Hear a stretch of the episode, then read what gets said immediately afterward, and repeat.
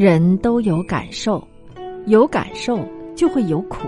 所谓苦受里面有苦苦，有坏苦，有行苦。苦苦，人生本来就苦。例如饥寒交迫、贫穷潦倒、人情难堪等等。人之大患在无有身。人有身体，原本就有五阴炽盛苦，再加上世间这许多的苦，真是。苦上加苦，这就是苦苦。所谓坏苦，房子倒了，钱财被骗了，名位丢失了，身体老病了，自然就会感到坏苦。所谓行苦，世间由不得你做主，它会变异，它会无常。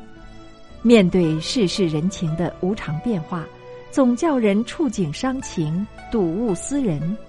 这种精神上的感伤之苦，就更是不堪接受了。但是世间的苦，最主要的是由痛而来。所谓痛苦最难忍受，如果不痛，老病也不一定就是苦。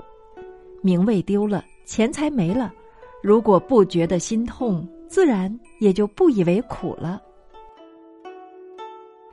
自古以来，最无人道的苦行，目的就是让你痛。中国的父母棒打儿女，就是让你痛，你才会奋发。身心对痛苦的忍耐是有限度的，超过限量就不能承受。所以，任凭你是英雄好汉，如果痛苦到了极点而不能承受，即使英雄也会变狗熊，因为痛苦之时。人生就失去了尊严，在痛苦煎熬之下，生命的意义更是光彩尽失。世间之苦皆由痛而来，故而叫痛苦。如果能训练自己身不疼、心不痛，自然也就不以痛为苦了。痛苦有精神上的苦、物质上的苦、时间上的苦、空间上的苦、人事上的苦。当身陷牢狱，身体不得自由，或是空间局促，伸手不得伸展，都是一种痛苦。然而，一切痛苦最难忍受的就是身心的痛苦。当身心痛苦的时候，真是所谓的痛不欲生。所以我们最好先把身体锻炼坚强，让身不苦，再修炼自己的内心。